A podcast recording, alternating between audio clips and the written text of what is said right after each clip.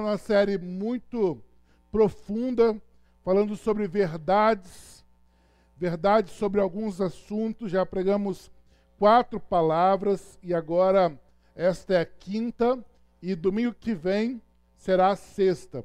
Aí no carro então tem alguém ainda piscando ali, cadê? Quem não tem o esboço, continue piscando aí até chegar alguém. Ok, então estamos servidos. Se alguém mais precisar, é só avisar. Essa série a gente está baseando numa série do pastor Rick Warren, que ele pregou há muito tempo atrás. E nós já mencionamos quatro palavras, essa é a quinta. O tema de hoje é verdades sobre o estresse. Verdades sobre o estresse. Para começar, não dá para. Aqui na, na cadeira pode me ajudar. Mas dentro do carro aí, aí na tua casa também, vamos fazer um teste rápido, né? Vamos ver se vocês acertam todas essas questões que eu colocar para vocês aí. Uh, o teste é um complete a frase. Aí em casa, está com a família reunida, vamos ver se vocês estão treinados para responder e completar as seguintes frases. No seu dia a dia ou algum momento da sua vida, você já completou a seguinte frase: eu estou no fundo do. Ah, é, eu estou a ponto de jogar a. Olha, vocês sabem. Estou caindo aos. Aos. Quê? Pedaços, né? Estou me sentindo um. Um lixo, um caco, né? Uma coisa assim. É, pelas respostas aqui das cadeiras e também talvez aí no carro, nós é, parece que somos bem treinados, bem profissionais na área do estresse. Conhecemos bem o assunto. Só que o estresse não é um problema. O estresse é o sintoma de alguns problemas. O estresse em si não é um problema, mas é o sintoma. Por trás do estresse estão os verdadeiros problemas. O principal causador de estresse são as crenças falsas. Toda vez que nós falamos em crenças falsas, é lógico que tem a ver com coisas espirituais, mas tem muitas crenças falsas a respeito de você mesmo. Você se levanta de manhã e fala assim: Eu estou um caco. Você acredita naquilo e você vive aquilo, e isso também é uma crença falsa. É, nem tudo que está na sua mente é verdade. Tem muitas mentiras que permeiam a mente da gente e essas crenças falsas causam estresse. E nessa noite vamos nos concentrar em olhar para Jesus. Eu confesso que quando nós olhamos para Jesus e pensamos nele como homem, ele tinha 100% de chance de ser uma pessoa altamente estressada. Jesus, ele se manteve tranquilo, calmo e sereno. Mas ele estava em meio a tanta pressão. Você imagina, irmãos, ele, ele tinha pressão de quem andava com ele, ele tinha pressão dos sacerdotes da religião da época, ele tinha pressão dos políticos da época, porque ele veio falando sobre coisas que contrariavam todo o status existente. E Jesus, ele sofreu com isso. E outra coisa, quando depois dos 30 anos do ministério dele, ele convivia com pessoas 100% do tempo ao lado dele, rodeado de gente o tempo todo. E em meio a tudo isso, nós olharmos para Jesus e ver que ele se mantinha tranquilo, ele se mantinha equilibrado. Então, é, Jesus ele foi resistente ao estresse. O que é que fazia Jesus alguém tão resistente ao estresse?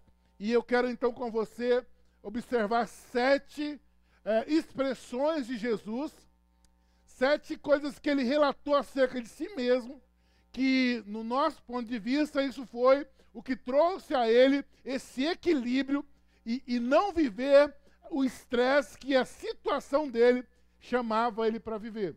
Então vamos falar sobre sete expressões, sete palavras, sete descrições a respeito de Jesus que ele mesmo dá, que se aplicados à nossa vida, se você sair daqui decidido a viver com essas verdades na sua vida, certamente você vai vencer o estresse. Hoje eu convido vocês a, a descarregar um balde cheio.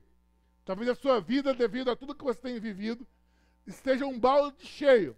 E a cada palavra dessa eu vou desafiar você mentalmente a jogar um pouco dessa pressão, jogar um pouco desse estresse fora. Então vamos lá, vamos orar, falar com Deus e então entrar nesses sete princípios que nos levam a vencer, a descarregar a nossa vida na questão do estresse. Vamos orar? Pai, em nome de Jesus, nós queremos descarregar nesta noite, Pai. Deixar, Pai, a nossa vida no teu altar, aprender, Senhor, com, com tudo que o Senhor viveu. O Senhor Jesus é o nosso modelo, sempre será.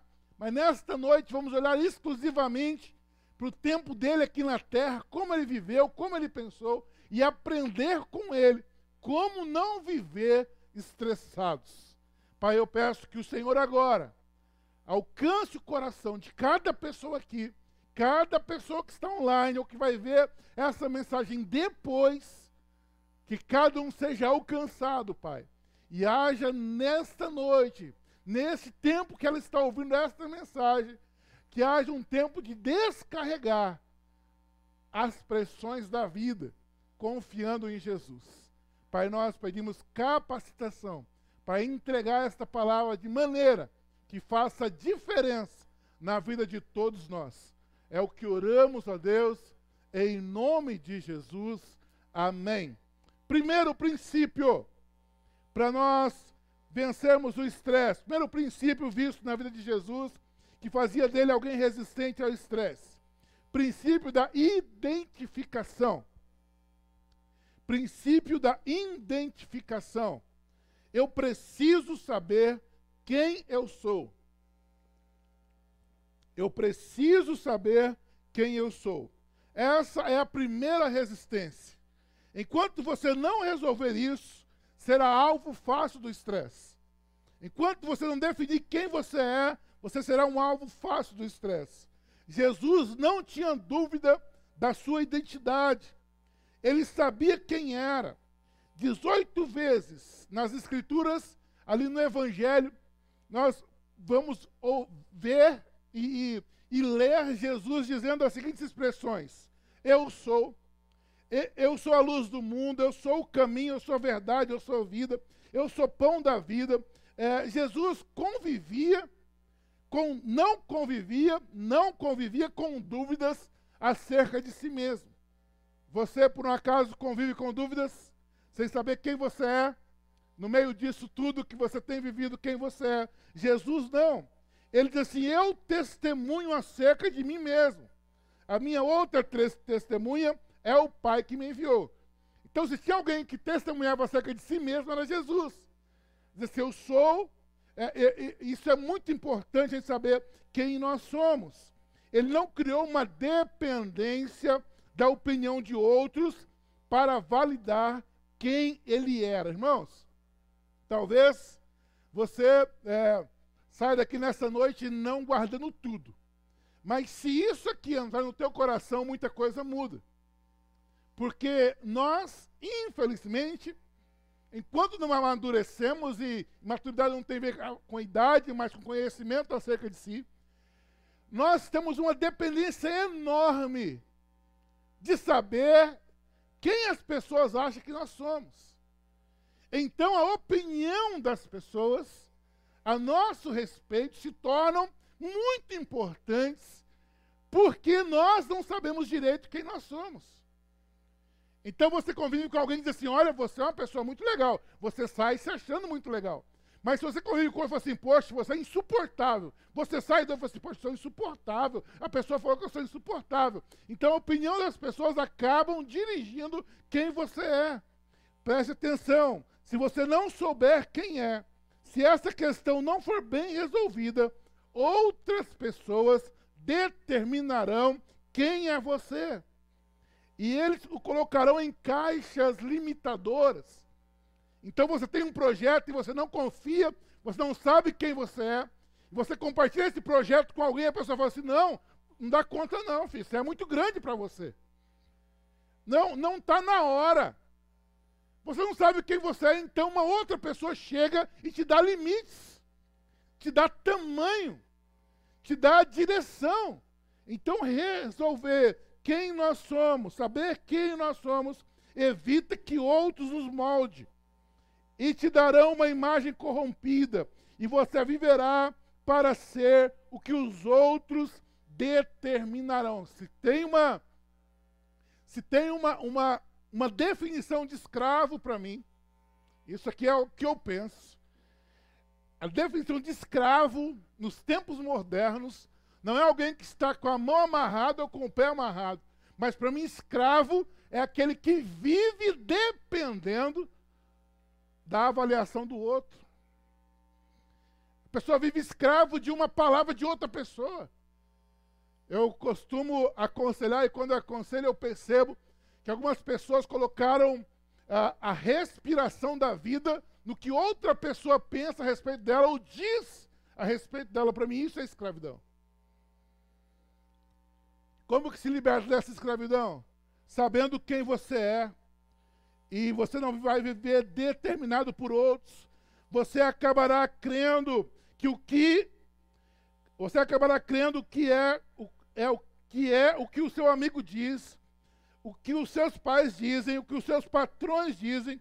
Você vive para atender às expectativas e isso gera profundo estresse. Quando você vive para atender expectativas que puseram sobre a sua vida. E você começa a viver para ser o que você não é, e isso não funciona. Primeiro passo para você vencer o estresse: fique confortável com quem você realmente é. Quem crê nisso, dá uma buzinada aí. Primeiro passo, primeira jarra de água do seu balde pesado para você jogar, a primeira descarga da sua vida é você ficar confortável com aquilo que você realmente é. Descubra seus pontos fortes, descubra seus pontos fracos, encare a verdade acerca de si mesmo. Encare a verdade acerca de si mesmo. Se aceite, irmãos. Se valorizem, se amem. Não se preocupem com o que você não é. Pode ver que a maioria do estresse é você tentando ser o que você não é. E aí isso pesa para você, porque você está fora do, do, seu lugar. É como um peixe tentar puxar uma. aquele negócio de um arado. Um peixe não puxa um arado. Quem puxa um arado é um boi. Às vezes nós estamos tão estressados porque nós estamos fora daquilo que nós somos fora daquilo que nós somos, se encontre. É, não se preocupe com quem você não é. Seja o que Deus te fez para ser. Fazendo isso, você reduzirá drasticamente o seu nível de estresse. Como é que é, pastor? Se eu parar de ser, tentar ser o que eu não sou, eu vou reduzir o meu estresse, sim. Pare de tentar ser o que você não é. Você não precisa ser o que querem que você seja, porque Deus não fez clones. Você não precisa viver se comparando com outros, aleluia. Não precisa viver se comparando com outros. Pastor, isso aí já, isso aí tirou um balde do meu balde, né?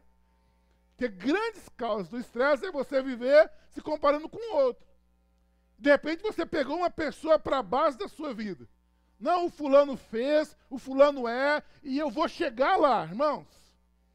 Você pode chegar lá, mas pode ser que lá seja um lugar que Deus fez só para ele. Porque Deus tem um outro lugar para você chegar. Você pode se inspirar em pessoas, em situações, mas o dia que você pensar que você está querendo ser o que o outro é, você vai viver estressado, porque você tem que ser o que Deus te fez para ser. Primeiro princípio, então, identificação.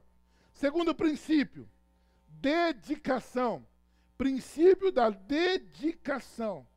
Eu não apenas sei quem eu sou, mas eu devo saber a quem estou tentando agradar. Princípio da dedicação.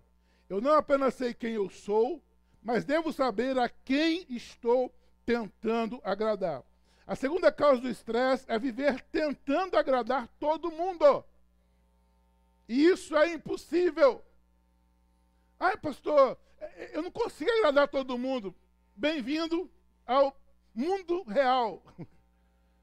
Uma grande causa do estresse é quando você não quer decepcionar ninguém. Você quer ser amado por todo mundo e você vive estressado, preocupado com isso. E isso não é bom. Você agrada um grupo e desagrada outro. Você deixa uma pessoa feliz e entristece outra. Assim é a vida. Nem Deus agrada a todos. Imagina Deus tentando agradar todo mundo. Aí Deus, num momento como é, esse, ele encontra alguém no mundo dizendo assim: Senhor, nós precisamos muito de chuva aqui. Ele olha para o outro e diz assim: Senhor, não precisamos de chuva. Como que Deus ficaria?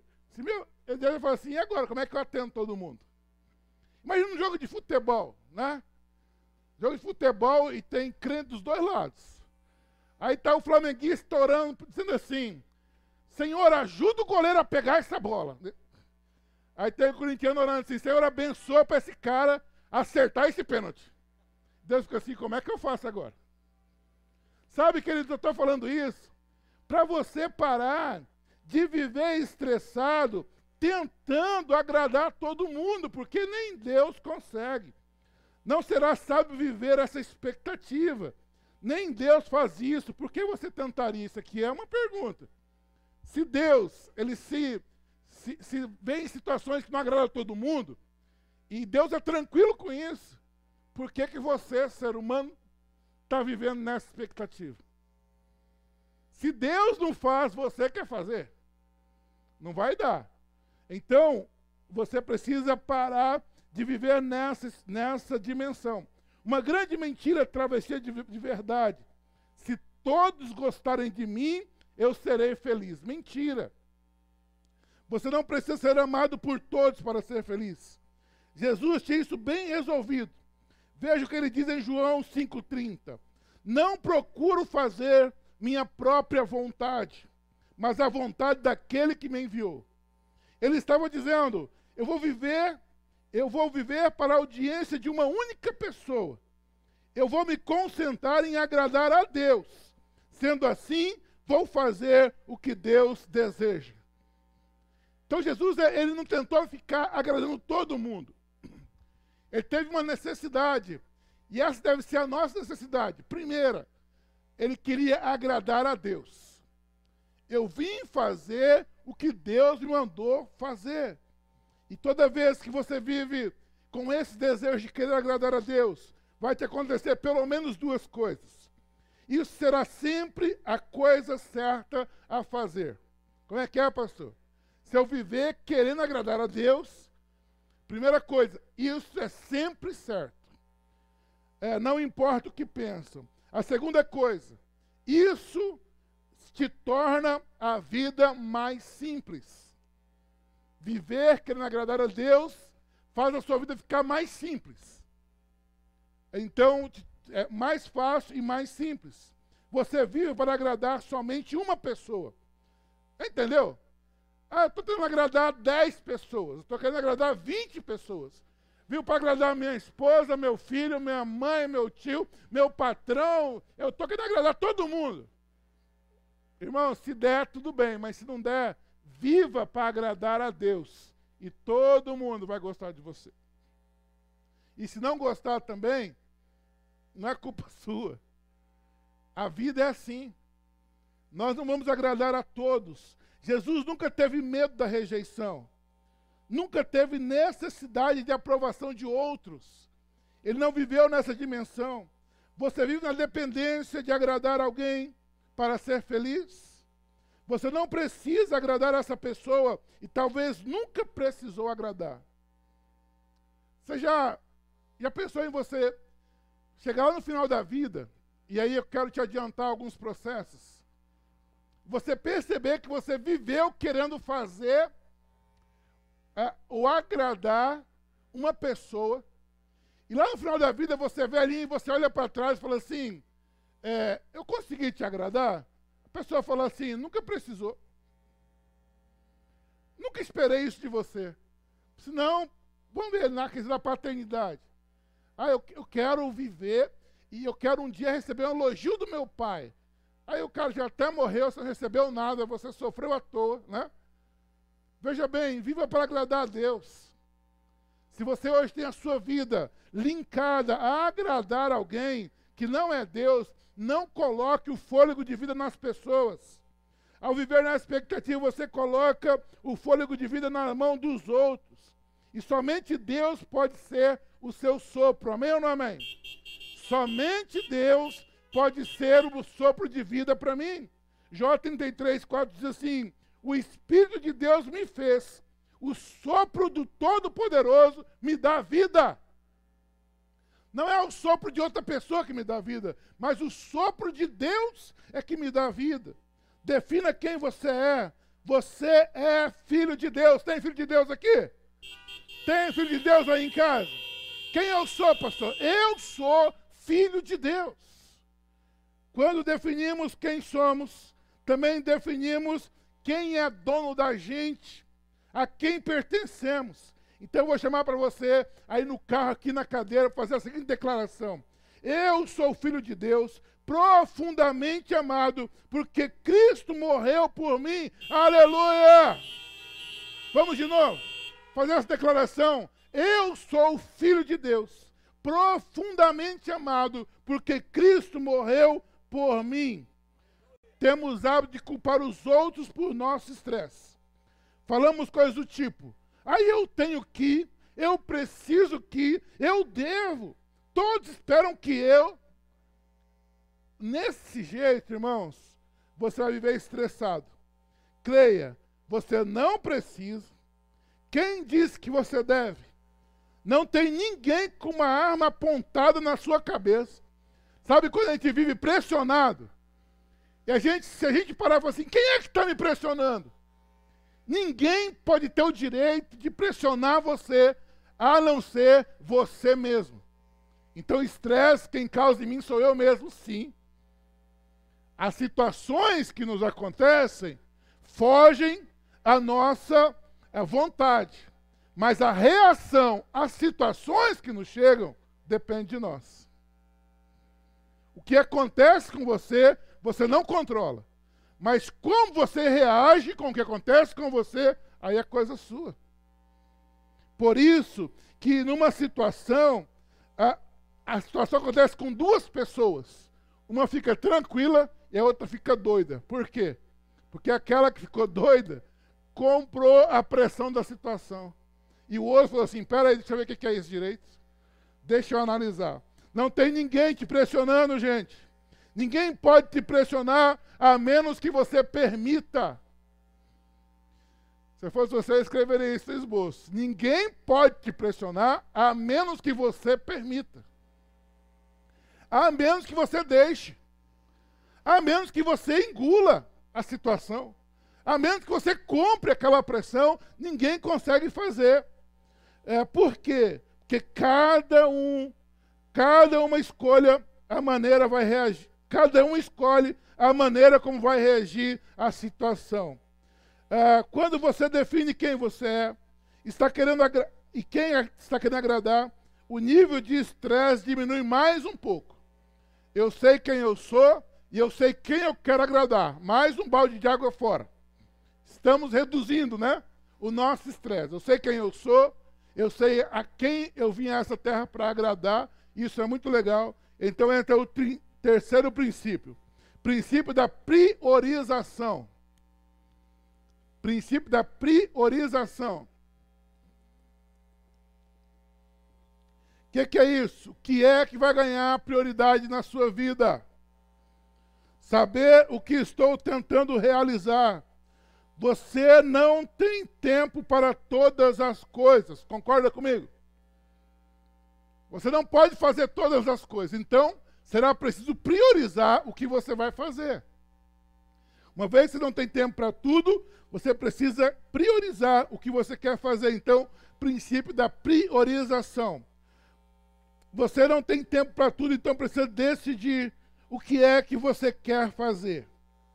Na vida podemos ser guiados por prioridades ou sermos guiados por pressões. Isso aqui é legal.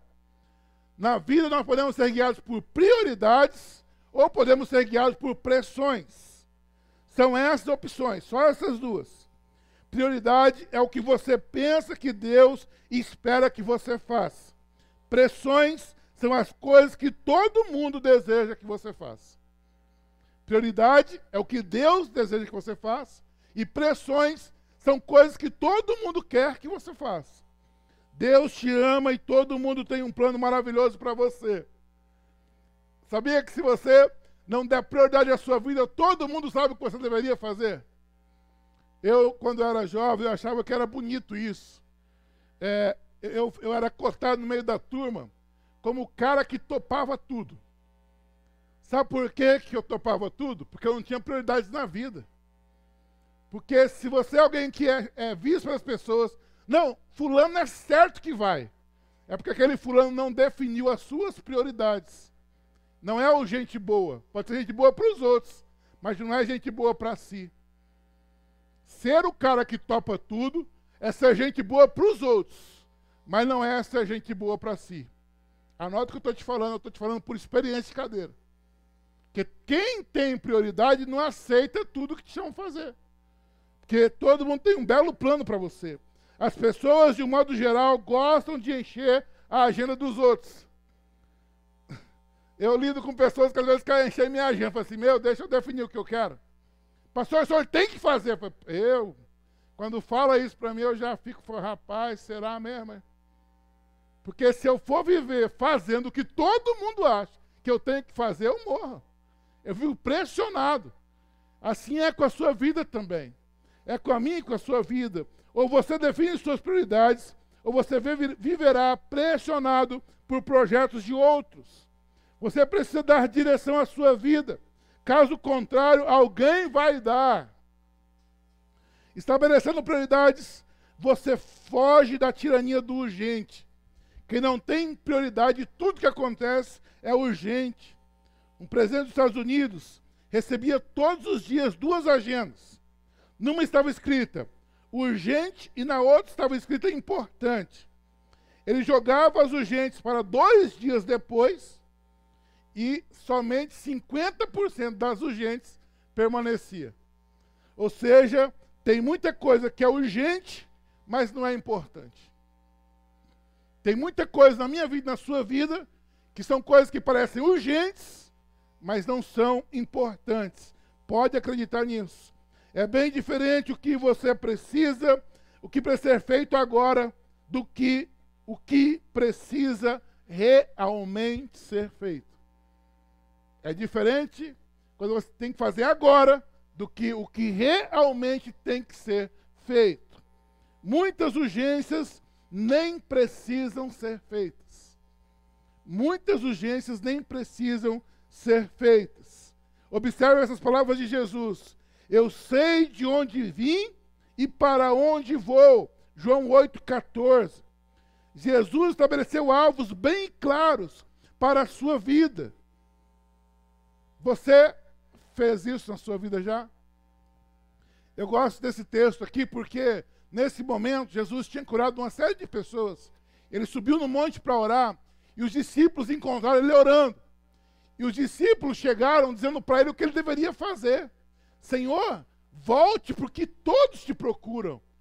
Ele olha para os discípulos e fala assim: Eu sei para que, que eu vim e eu sei para onde eu vou vamos pregar às outras cidades. Qual que era a vontade de todo mundo? Que ele voltasse. Mas qual que era a prioridade dele? Seguir em frente. Jesus tinha isso muito claro. Jesus definiu prioridades. Aprenda a fazer isso. Você determina seus dias e diz: fiz o que deveria ser feito, valeu a pena esse dia, rendi, produzi. Eu quero parar um pouco para fazer uma pergunta para você nesses dias tempo em casa. Tá certo que muita gente está voltando a trabalhar já, mas ainda tem bastante tempo em casa. Você termina os seus dias feliz porque rendeu. Você fez o que tinha que ser feito. Ah, não, pastor, eu termino meu dia com dor na consciência. Sabe o que, que te falta? Estabelecer as suas prioridades.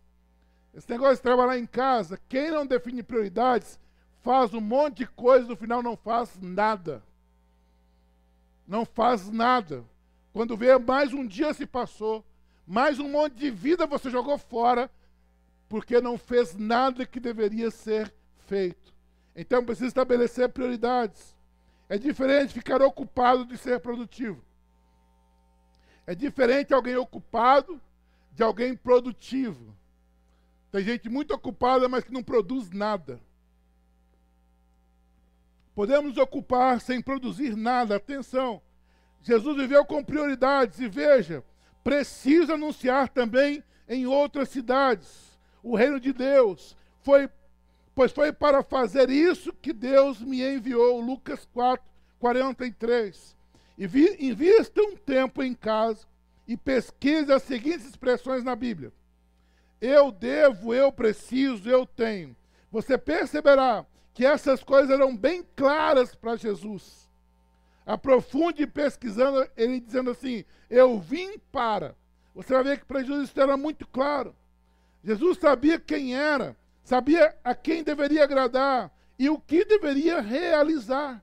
O que tem dirigido a sua vida, irmãos? Você é guiado pela aprovação dos outros? Ah, eu vou fazer tal coisa porque eu vou agradar o fulano. É essa a sua dimensão. É, você é guiado pela necessidade do dinheiro. Ah, eu preciso de dinheiro, eu preciso de dinheiro. Então você faz um monte de coisa. É o dinheiro que guia a sua vida. Você é guiado pela necessidade de ser aceito por um grupo. Como as pessoas se transformam tentando ser aceitos por um grupo. Não precisa, não precisa disso. Defina o que deseja realizar e concentre-se nisso. Quarto princípio: princípio da concentração.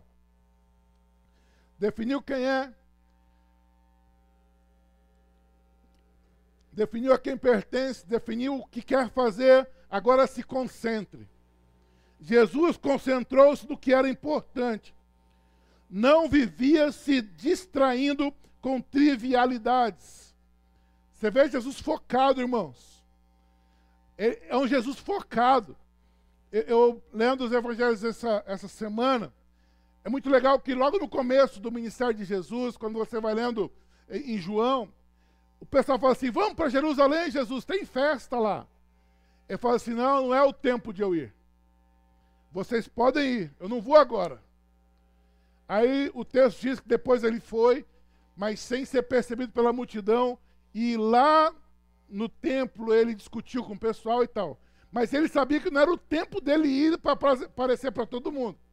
Você segue lendo os evangelhos, chega um outro momento que o pessoal fala assim: Jesus, você pode ir para qualquer lugar, menos para Jerusalém na festa, porque querem te matar. Aí fala assim: agora é que é hora de eu ir. Observe, nos olhos de todo mundo, dizia o que Jesus que ele tinha que fazer, mas ele sabia o que ele tinha que fazer. Agora é hora de eu ir, agora é hora de eu não ir. Porque ele tinha os seus planos, ele se concentrava no seu plano. Quando Satanás não consegue nos desviar do plano de Deus, ele pode provocar em nós excesso de causas boas ou de coisas boas. Como assim? Excesso de coisas boas podem distrair você daquilo que é importante. Ah, pastor, eu estou orando muito, pastor, assim, o jovem, né? Eu queria comprar um carro. Deus vai te abençoe e te dar um carro, um carro novo, né? Carro zero, benção do carro. Quem que é benção do carro zero, né? Buzina aí. Muito carro, muito carro. Mas talvez esse carro pode te levar para longe de Deus, porque você para de orar para limpar o carro. Né? Ou seja, você é convidado para um monte de festas, e você vai nas festas e deixa Deus. Então o diabo, quando não consegue tirar você do plano de Deus, ele coloca um monte de coisas e causas boas, mas que não são coisas e nem causas para você, e te distrai da presença dele. Cuidado, cuidado com isso. Nos enchemos de coisas boas ao ponto de afastar-nos das coisas importantes e melhores. Jesus foi um mestre também quando o assunto é concentração. Ele foi um laser. Você sabe que laser é luz concentrada capaz de cortar ferro. Aqui temos um monte de luz, mas aqui a luz está espalhada. Agora o laser são, é a mesma luz, mas concentrada, e, e essa luz concentrada corta ferro. Alguém que é concentrado chega muito longe. Alguém que é concentrado no que quer, onde quer chegar, chega muito longe. Agora, quem é luz espalhada não vai atingir muitas coisas. Jesus se recusava ser distraído. Como se aproximava do tempo da sua volta para o céu, Jesus resolveu decididamente ir para Jerusalém. Lucas 9, 51. Ele foi persistente, determinado. O apóstolo Paulo também é modelo de persistência. Ele disse aos filipenses: Uma coisa eu faço. É, é legal essa expressão de Paulo. Uma coisa eu faço. Ele falou assim: Olha, eu faço muitas coisas. O pastor aí me pegou, porque eu sou um cara que faço muitas coisas. Talvez Deus trouxe você aqui nessa noite para você ler a Bíblia só onde Paulo diz assim: Uma coisa eu faço. Uma coisa eu faço. Querido, olha para a sua vida nessa noite. Você vai ver que o estresse é porque você tenta fazer 40 coisas. Bem diferente de nós que gostamos de dizer 40 coisas eu faço.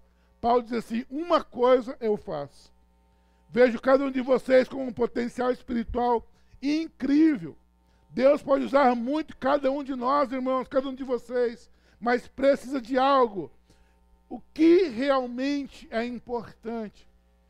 Para nós sermos produtivos no reino, precisamos nos concentrar naquilo que é realmente importante.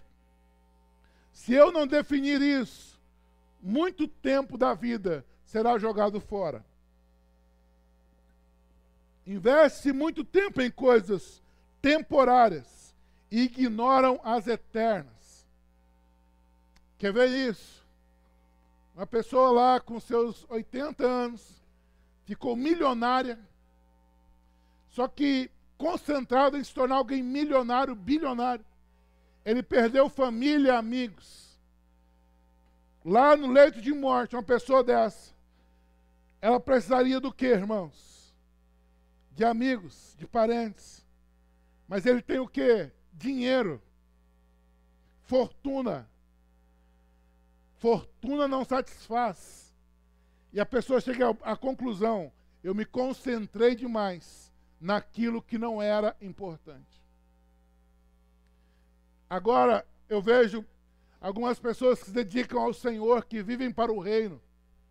E a gente vai em velórios, né?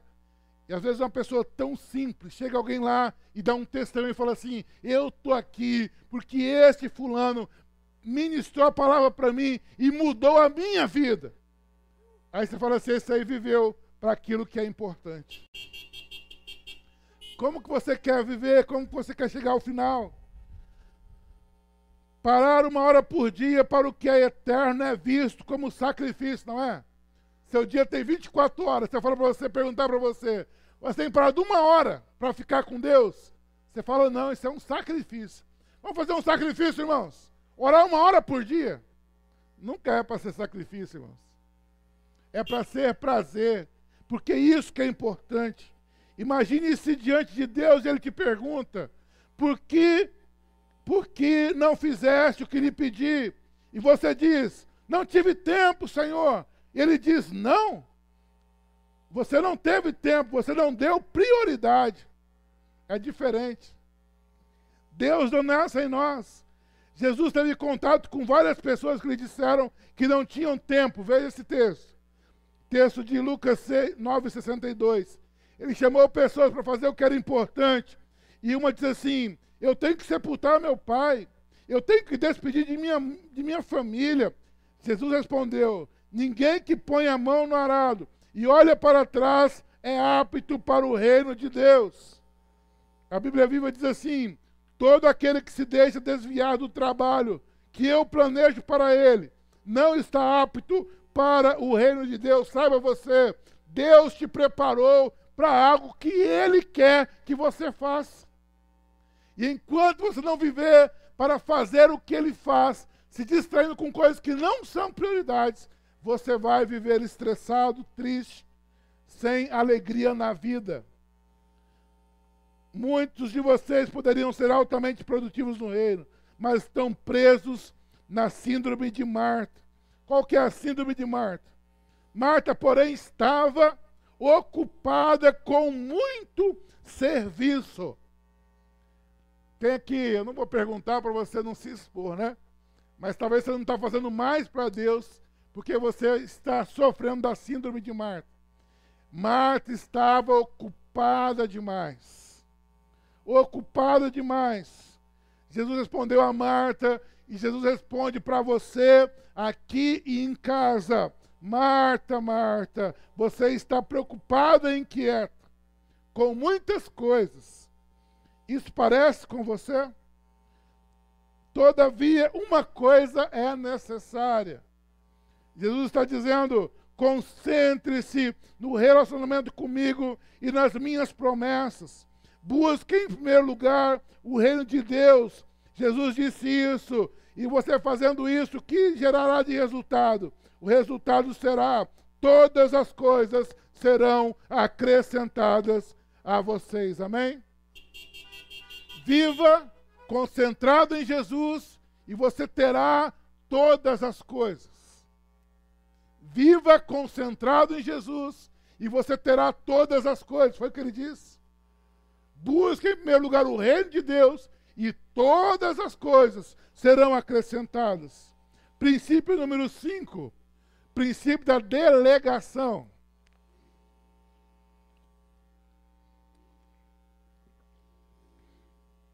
Princípio da delegação. Deixar outras pessoas ajudar-me. Nós precisamos aprender a deixar que outros nos ajudem. Ficamos estressados porque pensamos que devemos fazer tudo sozinhos. Nos imaginamos gerente geral do universo. Talvez você pense que você é o gerente geral do universo. De repente você não faz o que pensava que deveria fazer e tudo continua normal. Eu convivi com uma pessoa quando eu trabalhei no banco, ela dizer assim: Ah, quando eu sair daqui, isso aqui acaba. Irmãos, ele já saiu, o banco está lá até hoje.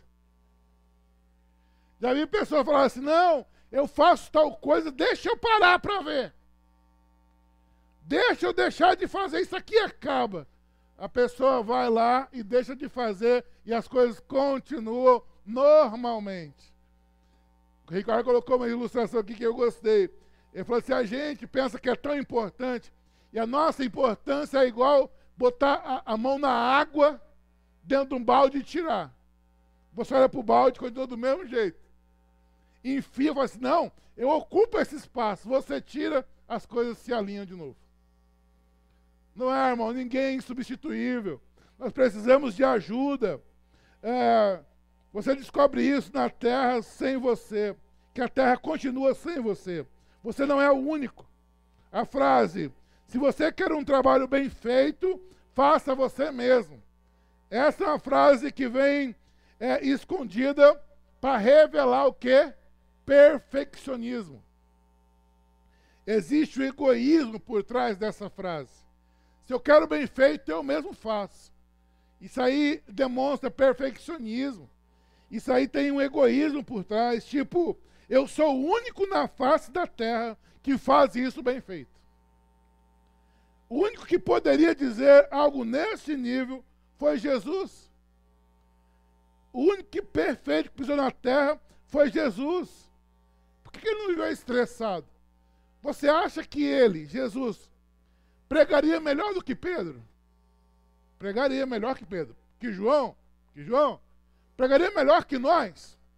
Jesus pregaria melhor que você. Pregaria melhor que eu, com certeza. Interessante, mesmo ele sendo perfeito, ele decidiu contar com outras pessoas. Mesmo Jesus sendo perfeito, ele decide buscar ajuda. Jesus envolveu outras pessoas no ministério.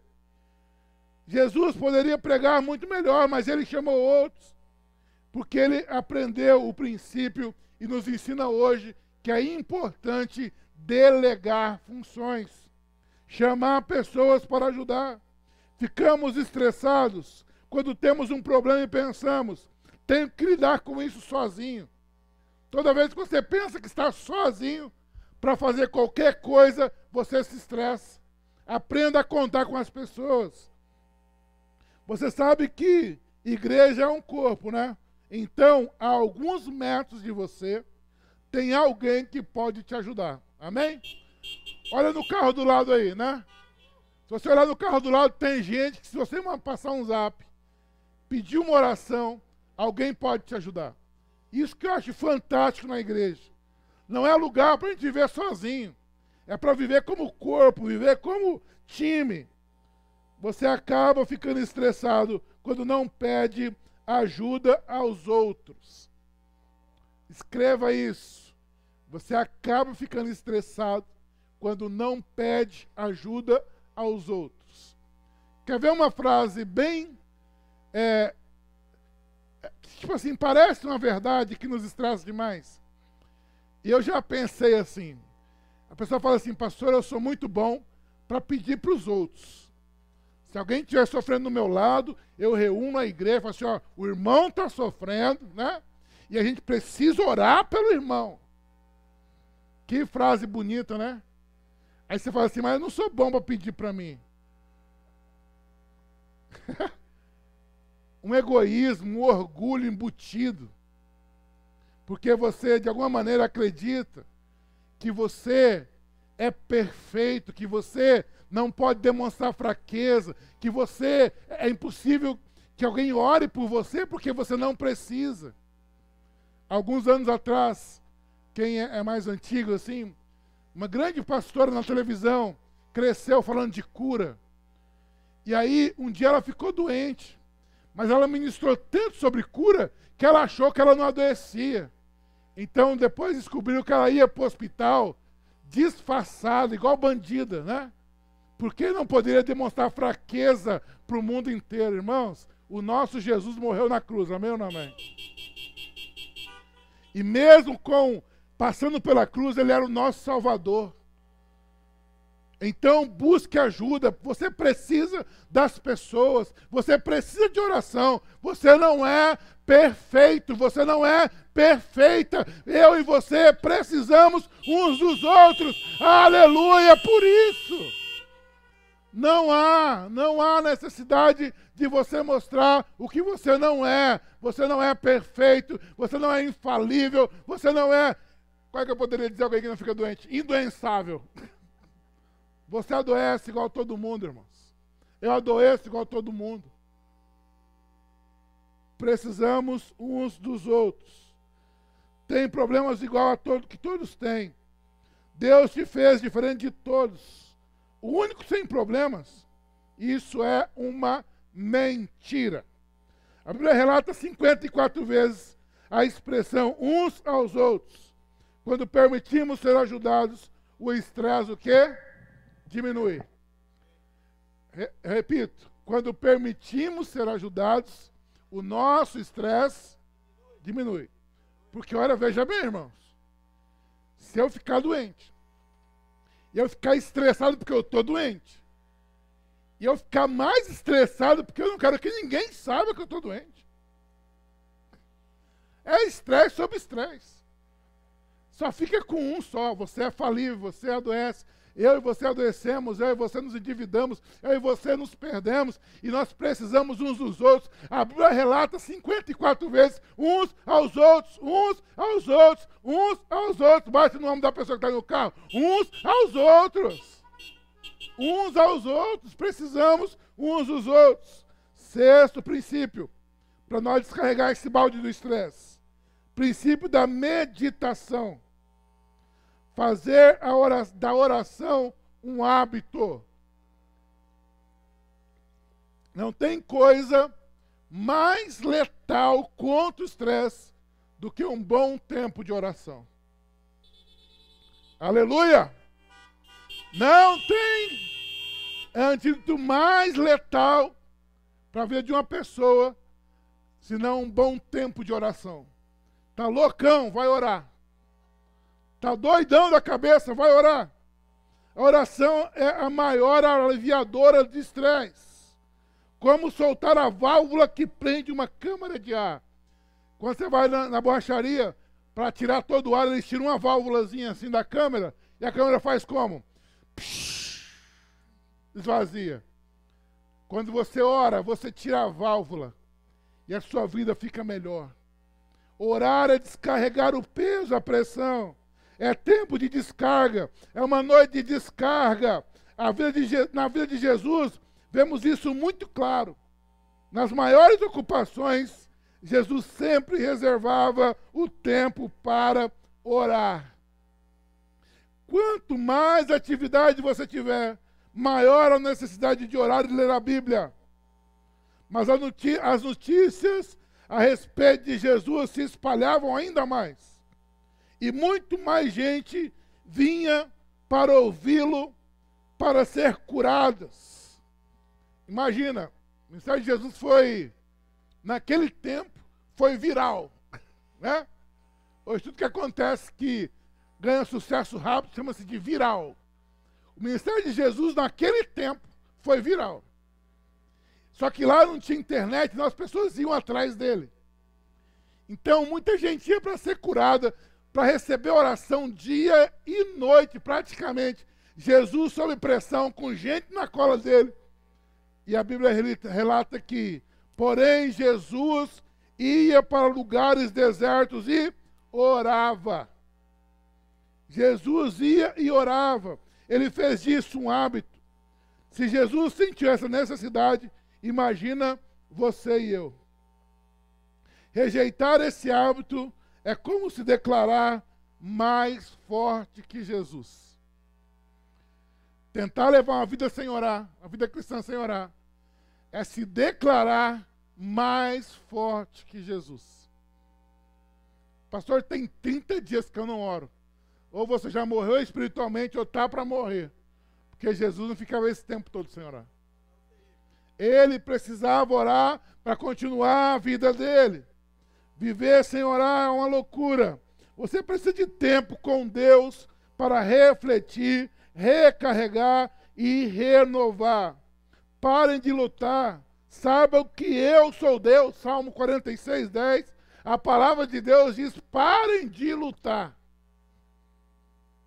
Parem de lutar. Saibam que eu sou Deus. Serei exaltado entre as nações, serei exaltado na terra. Uma dica.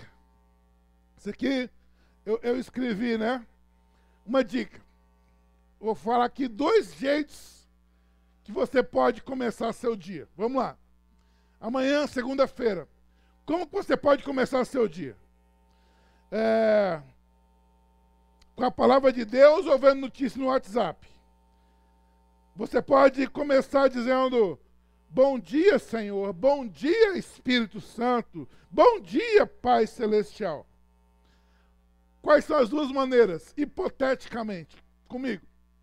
Você pode acordar ir para a página do Google e ver lá que morreu tantas pessoas. Aí você acorda e a primeira notícia que você tem é essa: morreram muita gente hoje.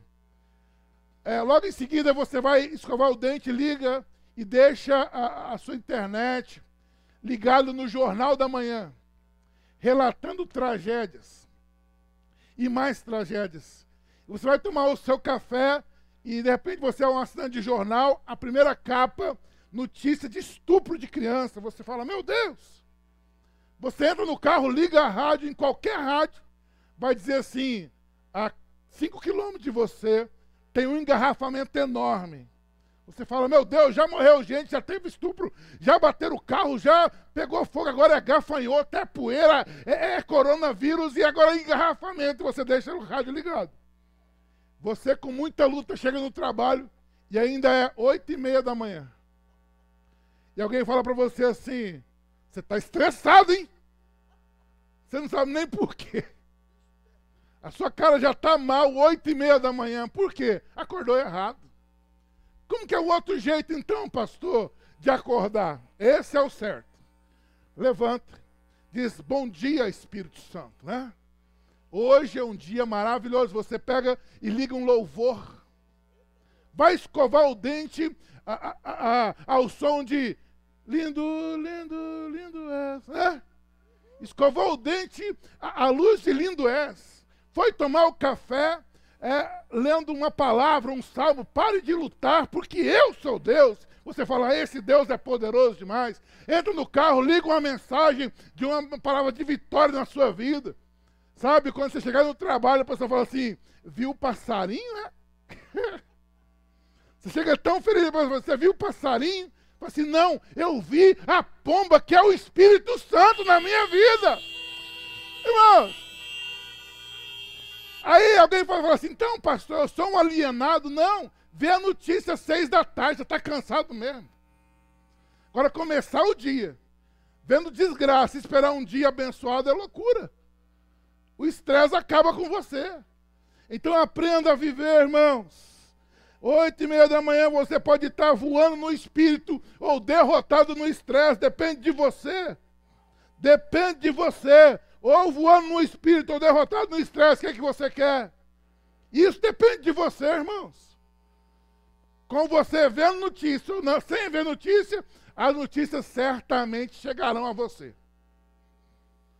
Alguém faz o filtro e até seis da tarde as pessoas já te informaram número de mortos, gafanhoto, poeira, fica tranquilo. Não se preocupe, você não é alienado, porque notícia ruim chega. Notícia ruim chega, chega fácil. Chega fácil. O que é que você quer da sua vida? você diminui bastante o estresse se você, pela manhã, já tem uma relação com o Espírito Santo de Deus. Sétimo e último princípio para encerrarmos esta palavra. Como que eu posso vencer o estresse? Último princípio, o princípio da descontração. Ou seja, seja leve. Vimos isso na vida de Jesus tomar tempo para aproveitar a vida. Isolamento social pode ser também descrito como um tempo para viver a vida, de ver a vida por um outro ângulo. Esse tempo em casa é um tempo para você ver a vida por um outro ângulo. Logo no começo da pandemia, surgiu um videozinho do cara falando assim: Rapaz, estou tanto tempo em casa que eu conheci minha mulher e não é aquela legalzinha? Olha só, Estou com tanto tempo em casa que eu conheci minha mulher e a bichinha é até bacana. O cara, cara não conhecia a própria esposa, mas agora é um tempo de ver a vida por um outro ângulo. Não mais pelo ângulo da correria, mas olhar para os detalhes perdidos nos dias de correria. Ver os filhos em detalhes, ver a casa nos detalhes, sabe? Melhorar as relações do casamento, observando os detalhes, olhar com cuidado para as pessoas, avaliar, ter saudade de coisas boas, ter saudade das coisas boas, ver os detalhes do ministério, coisas que seriam impossível serem vistas na correria, mas tempo para ser agradecido, irmãos, admirar a vida.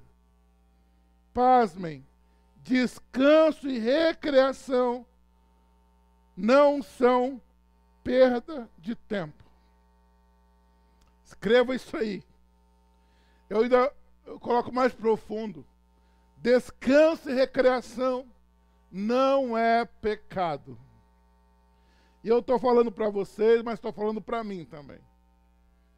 Não foram poucas as vezes, até hoje eu sou alguém que preciso tratar o meu estresse, que eu não achava certo descansar. Eu, eu já cheguei e ficar em crise nas férias, porque eu falava assim: será que isso é certo? Sabe? E quando eu vejo e venho falar para vocês que não é pecado, é porque a Bíblia diz que não é pecado. Descansar, relaxar, relaxar. Jesus, apesar de tanta gente precisando dele, precisavam de cura, de salvação, de libertação, o pessoal precisava de tudo. Ele sabia que precisava se recriar. Sabia que a palavra recria, recreação vem de recriar. E toda vez que você para e investe um tempo em você, você está se recriando, se refazendo. Então, ah, vamos para um tempo de recreação. Parece um tempo perdido, mas não é. É tempo para você recriar-se, se refazer, se renovar. Havia tanta gente que queria Jesus e os apóstolos. Então, ele diz assim: havia tanta gente chegando e saindo na vida de Jesus e os apóstolos não tinham tempo nem para comer. Jesus estava, irmão, Jesus estava numa correria doida. A Bíblia diz que ele não tinha tempo nem para comer. Então ele lhes disse, disse para os apóstolos, para a equipe dele: venham, vamos sozinhos para um lugar deserto, a fim de descansarmos um pouco. Marcos 6, 31. Escreve no espelho da tua casa. Vamos para um tempo para descansar. Jesus vai para um lugar onde tinha é, palmeiras e fontes de água. Ele vai descansar. A menos que você programe suas folgas, sempre haverá algo importante para fazer.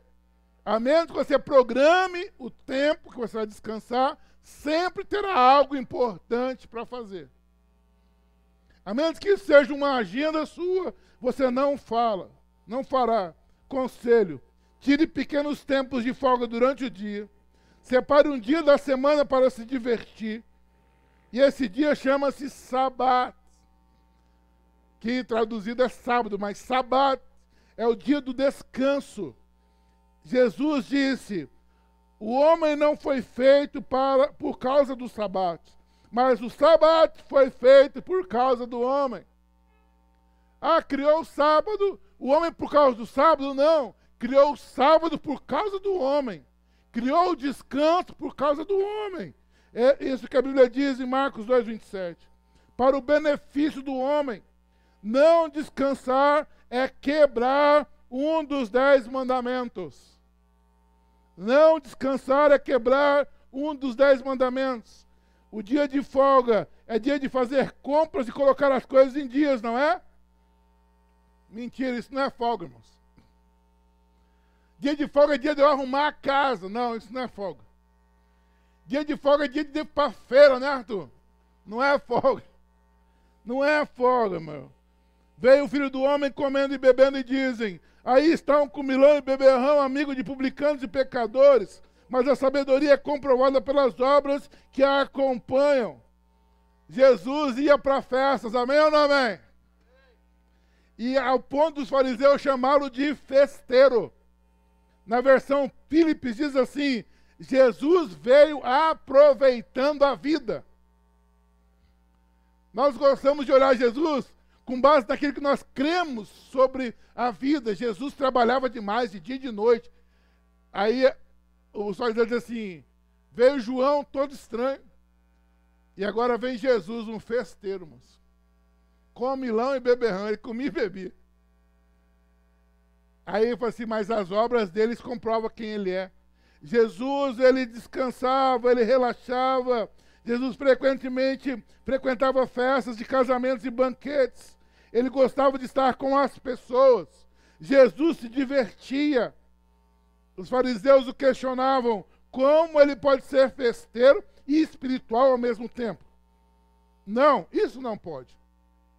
Nós sempre pensamos que espiritual e festeiro não combina. Mas combina, Jesus era assim.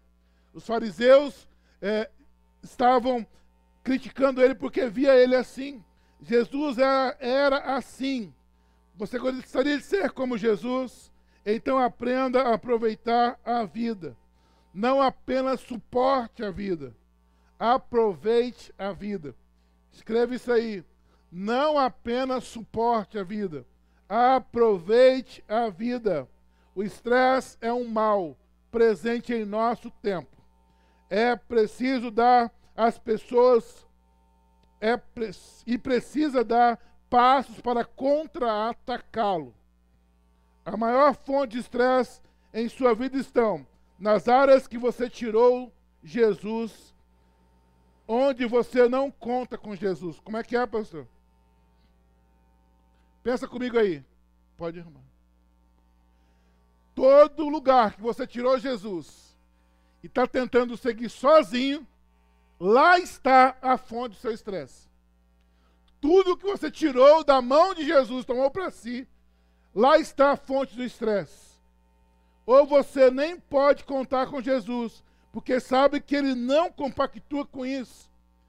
Ele não compactua com o pecado. Então, nas áreas de pecado da sua vida, estão as fontes de estresse. Aonde tem pecado na nossa vida, nós sabemos que Jesus não está ali. Imagina você estar numa situação que você não pode orar, porque Jesus diz assim, eu não concordo com isso. Ali está a fonte do estresse. Você foi feito para comunhão com Jesus, vida conectada com Ele. Você não foi feito para viver separado dele. Você não foi feito para ficar longe de Jesus, mas perto de Jesus.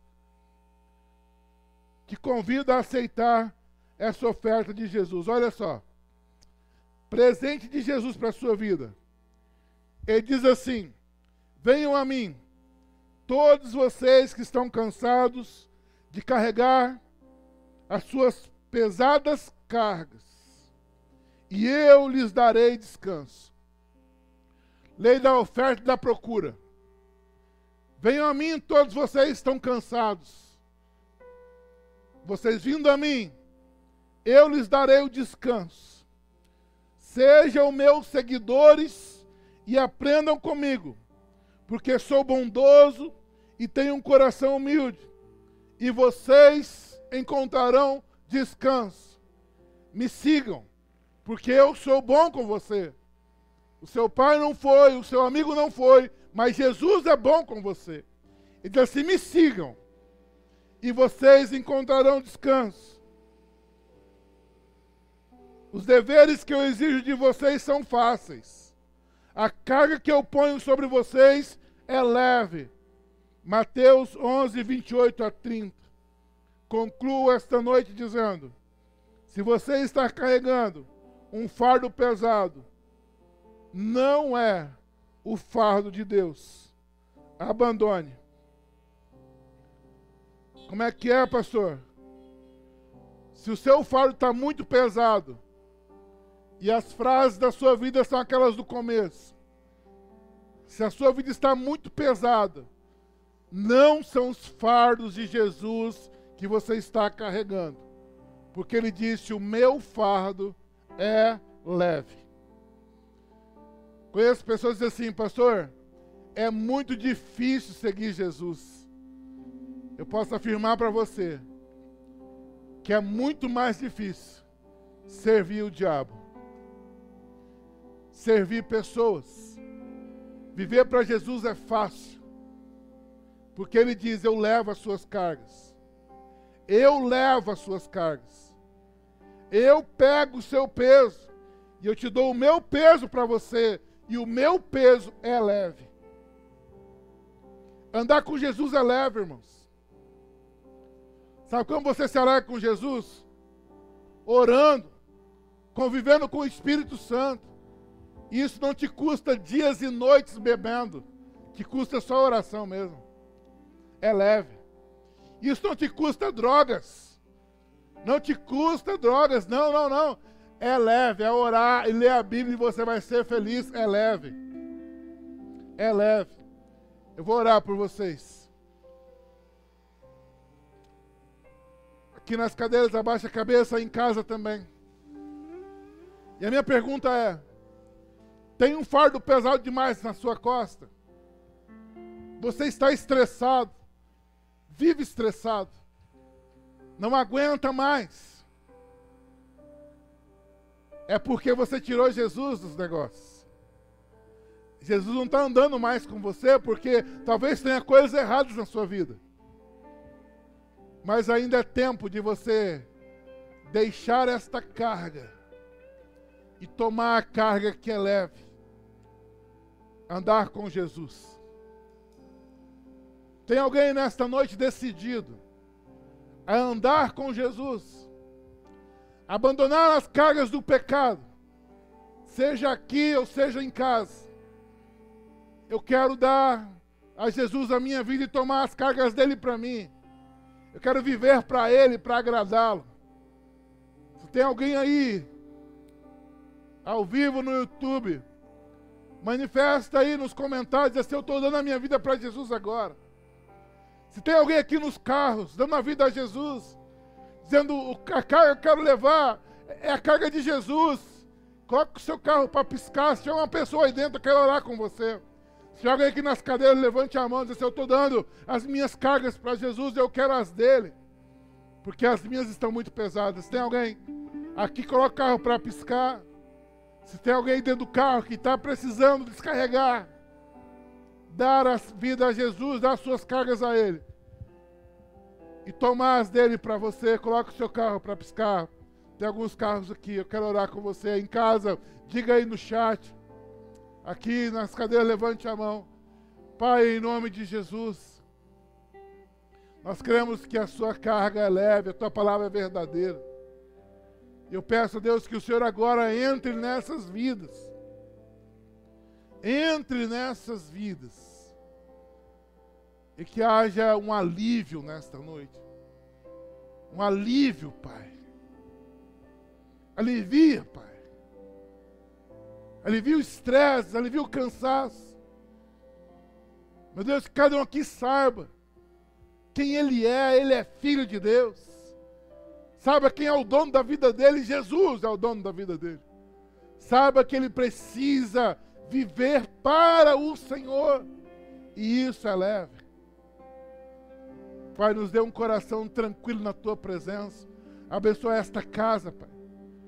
Esse lar, Pai, que talvez nesse tempo de isolamento, eles não estão curtindo estarem juntos, mas o clima pesou. Eu quero pedir que o Senhor entre nesta casa agora. E aí, nesta casa, o clima fique leve, porque o Senhor é leve, o Senhor é presente, o Senhor é o nosso Deus, o Senhor é, é bom, a sua carga é leve, Pai. Eu abençoo este lar, eu abençoo essa família dentro do carro, eu abençoo que estão na cadeira aqui, eu abençoo todas as famílias da igreja. Pai, eu quero fazer uma oração especial agora por todos que estão ao vivo conosco lá no YouTube, Pai. Pessoas de diversas localidades. Pai, mas eu quero orar também por aqueles que estão enfermos, que fazem parte da nossa igreja, que foram contaminados por esse vírus. Meu Deus, eu oro agora, porque eles vão vencer esse vírus. Eles vencerão em nome de Jesus e logo todos estaremos aqui juntos outros já venceram. Pai, e outros vencerão. Eu abençoo a saúde do teu povo. Pai, a cura e a libertação sobre cada um de nós. Pai, nos dê uma semana segundo a tua vontade, tranquila, em paz, voando no Espírito. É o que eu oro a Deus. Em nome de Jesus. Amém. Quem ama Jesus, aplauda, buzine. O seu fardo é leve. Coloque, coloque seu celular para fora aí quando a gente adora com a última música. Adore mostrando a luz do Senhor. Essa luz está na tua mão aí, ó. É a presença de Jesus. Eu sou, eu sou a luz. Vamos cantar uma última música. O Ministério de Louvor, repita, uma das que a gente cantou. Bem animada. Vamos cantar, acho que é a segunda que você cantou, a primeira, não sei. Mas que é animada, se vira.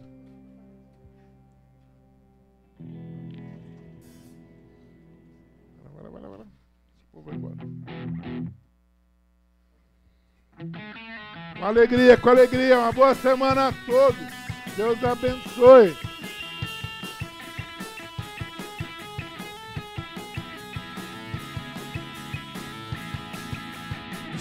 Sua glória está comigo. Morreu numa cruz pra estar comigo. Venceu o diabo pra estar comigo. O véu se rasgou pra estar comigo. Maravilhoso conselheiro, Deus forte e príncipe da paz. Maravilhoso conselheiro, Deus forte príncipe da paz. É. Maravilhoso conselheiro, Deus forte, príncipe da paz. Maravilhoso conselheiro, Deus forte, príncipe da paz, Emanuel, Emanuel, Emanuel, Emanuel, Emanuel, Emanuel.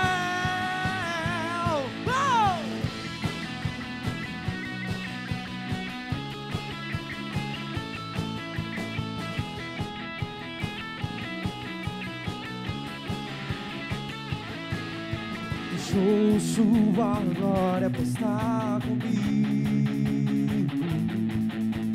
Morreu numa cruz pra estar comigo. Yeah! Venceu o diabo pra estar comigo. O véu se rasgou pra estar comigo. Uh! Maravilhoso conselheiro, Deus forte, príncipe da paz. Maravilhoso conselheiro, Deus forte, príncipe da paz. É. Maravilhoso conselheiro, Deus forte.